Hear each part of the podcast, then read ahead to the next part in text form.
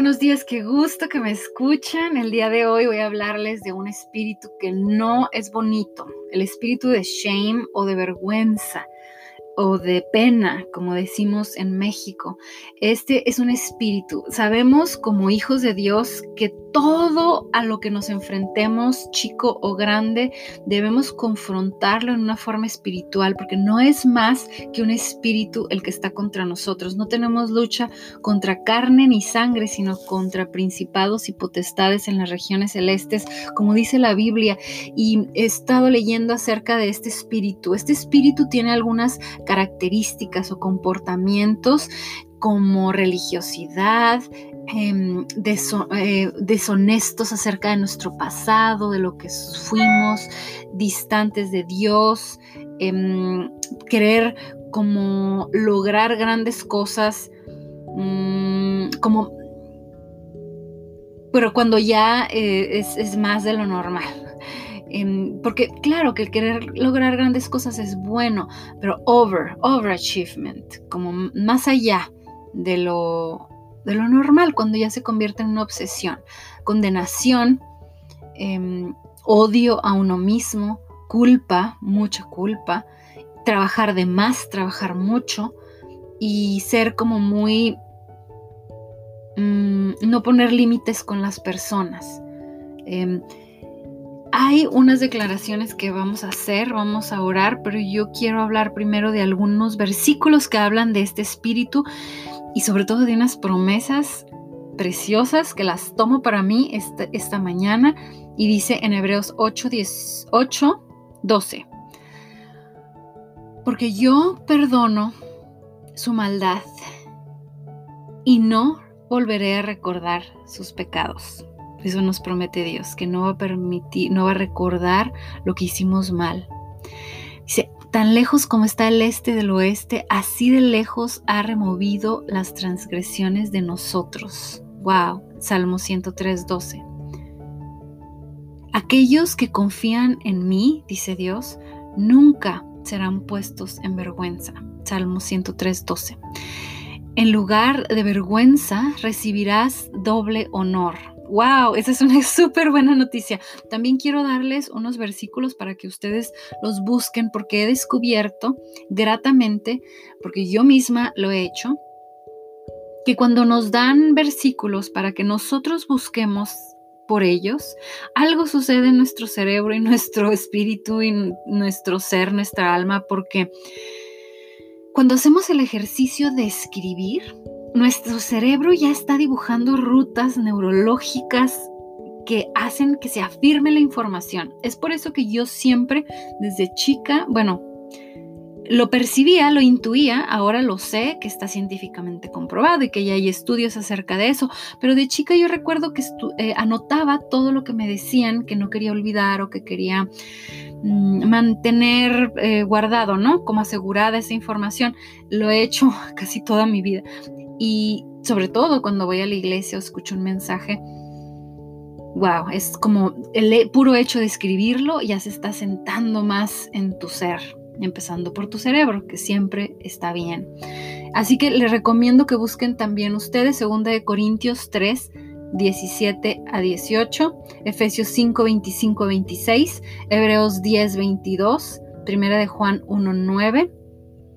Y esto es estos versículos hablan acerca del espíritu de rechazo. Perdón, de rechazo no, ese es el que hablamos el, el podcast pasado. Este espíritu es de vergüenza, de pena. En México usamos la palabra pena para describir este sentimiento. Es, es como tener vergüenza. Y yo lo he visto mucho en mi cultura, perdón. No estoy hablando mal de mi país o de mi cultura, todo lo contrario. Em, creo que yo lo he sentido también muchas veces y no me gusta cuando he sentido eso porque sé ahora lo importante que soy para Dios, lo valiosa que es mi vida, mi ser por dentro y por fuera y por todas partes. Me amo porque ahora sé que Dios me ama, Dios me ha impreso un valor que nadie puede quitarme, ni ninguna circunstancia, ningún hombre, ninguna mujer, ningún comentario, ningún nada. Ese valor que Dios me ha dado me lo dio simplemente porque nací. Y quiero em, recordarles a quienes hemos olvidado que em, no tenemos que tener vergüenza o, quienes han usado la vergüenza o la pena en su vida cotidiana, vamos a sacar eso de nuestras vidas, porque Dios no quiere eso para nosotros. Dios nos escogió antes de la creación del mundo para ser santos y sin mancha.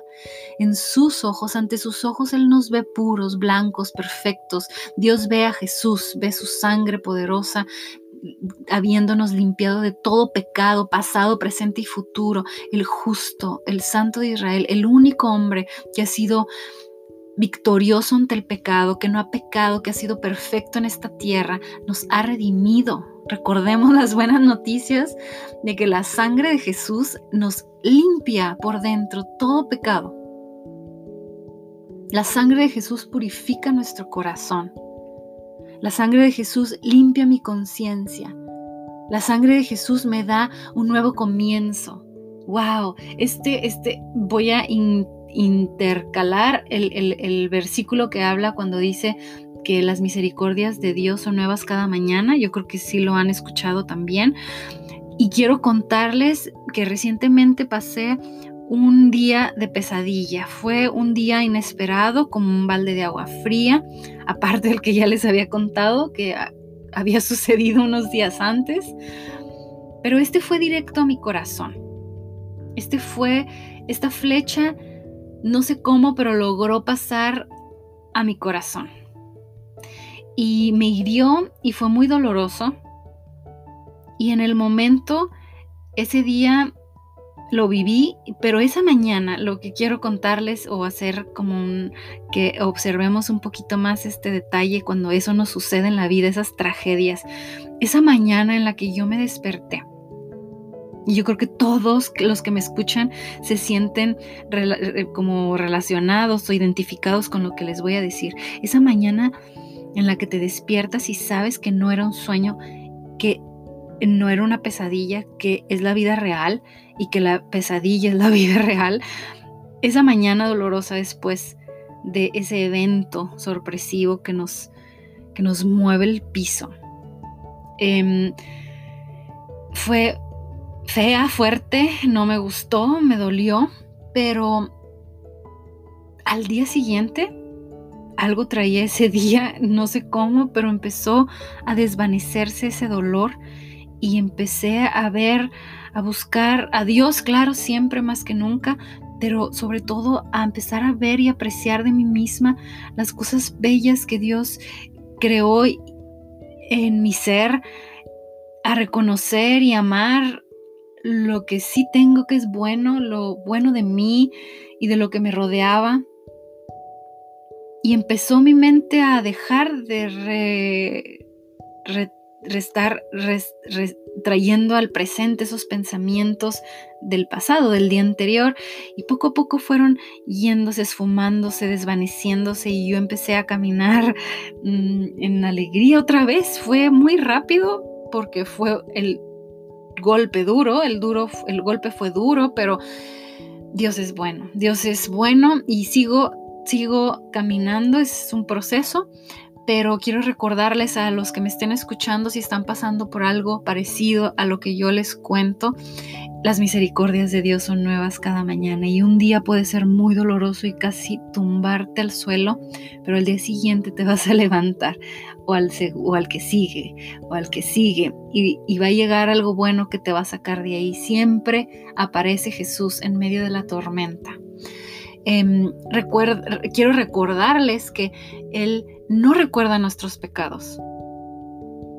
Claro, eso está en la Biblia. Él no recuerda nuestros pecados. Lo leímos en hace ratito, que tan lejos está el este del oeste. ¿Se acuerdan? Se lo leí al empezar el podcast.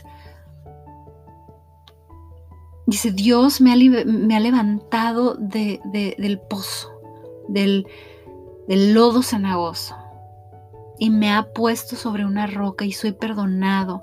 Él no recuerda mis pecados. Yo soy perdonada. Él, él eh, eh, eh, como, como decían en la Biblia, tan lejos del este como está del oeste, así están mis pecados de mí, están lejos, ya no me pertenecen.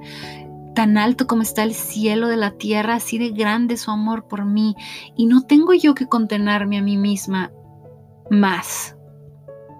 Tampoco Dios me condena y silencio al acusador, ahorita mismo Satanás, el padre de las mentiras, porque lo único que puedo usar son mentiras y por el poder de la sangre desgarro el velo de vergüenza de nuestras vidas con mi voz a través de los que me escuchan, para todos los que me están escuchando, rasgo ese velo de vergüenza y de pena de sus vidas en el nombre de Jesús. Señor, toma esta esta vergüenza, esta pena de nuestras vidas, sácala de aquí y vístenos con tu justicia, Señor. Vístenos como príncipes y princesas que somos. Ayúdanos a vernos a nosotros mismos con tus ojos, Padre, y corremos de la oscuridad a la luz. Nuestras imaginemos nuestros rostros radiantes, sin vergüenza, sin ninguna pena y recibamos ese doble honor que Dios nos está prometiendo en Isaías 61:7 y nunca nos pondrá Dios en vergüenza otra vez, también dice en la Biblia. Aquel al que el Hijo ha liberado será libre, libre y quiero declarar eso para sus vidas, para la mía.